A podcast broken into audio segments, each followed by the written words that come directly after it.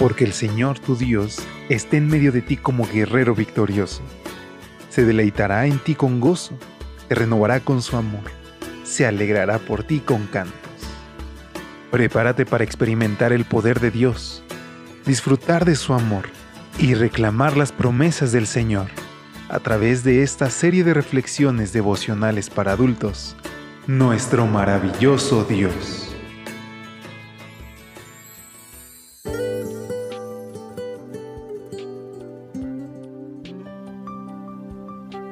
Hola, hola, ¿cómo te encuentras hoy? Qué gusto poder saludarnos a la distancia. Ya es viernes 14 de octubre y por la gracia de Dios hoy podemos hablar con nuestro Padre, compartirle cómo nos sentimos, cómo nos ha ido durante la semana y también realizar preparativos para poder disfrutar un sábado más en su compañía.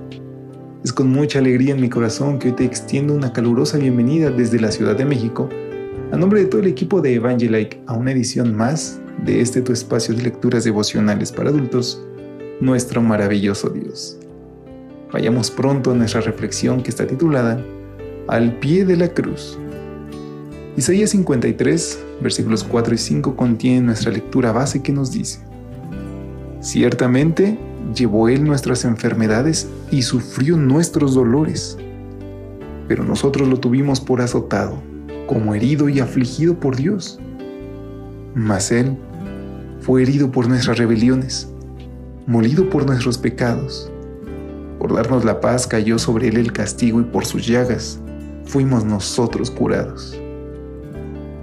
¿Qué sucede cuando, al menos por unos instantes, visitamos en nuestra imaginación el Gólgota y contemplamos a Jesús entregando su vida por nosotros? Según el linaje de White, al menos dos cosas suceden cada vez que nos detenemos al pie de la cruz. Una comprendemos algo de la profundidad del amor de Dios.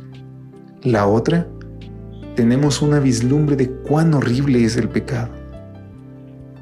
Esta realidad le ilustra bien una experiencia que narra el pastor G.R. Spangler en su libro devocional Dios en primer lugar.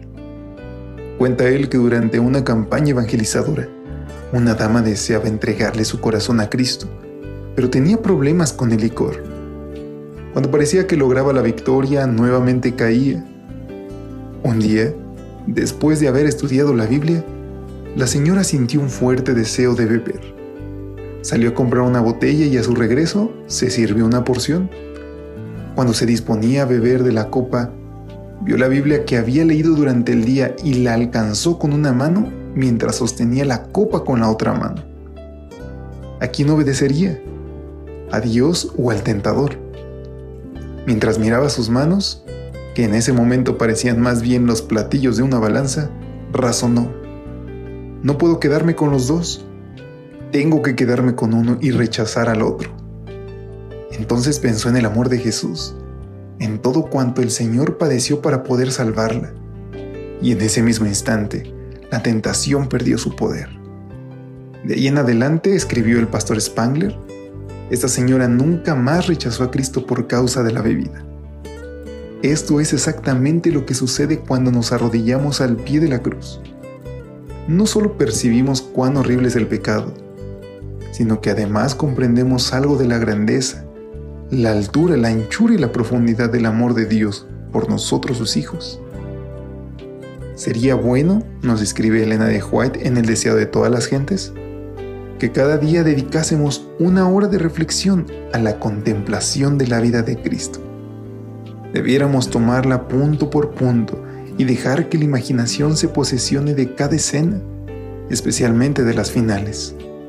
Si queremos ser salvos al fin, debemos aprender la lección de penitencia y humillación al pie de la cruz. Y la pregunta de hoy, queridos amigos, ¿cuándo fue la última vez que estuviste al pie de la cruz?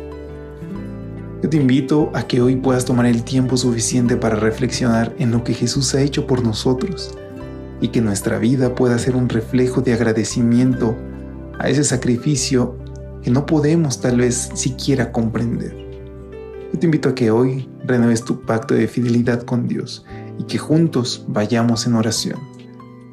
Bendito Jesús, hoy resuelvo tener un encuentro personal contigo, cada mañana al pie de la cruz Quiero conocerte cada día mejor y así esparcir a mi alrededor más y más de tu gran amor.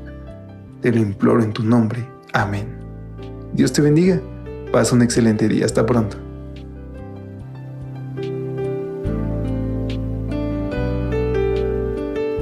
Gracias por acompañarnos. Te esperamos mañana. Te recordamos que nos encontramos en redes sociales. Estamos en Facebook, Twitter e Instagram como Ministerio Evangelite. Y también puedes visitar nuestro sitio web www.evangelite.com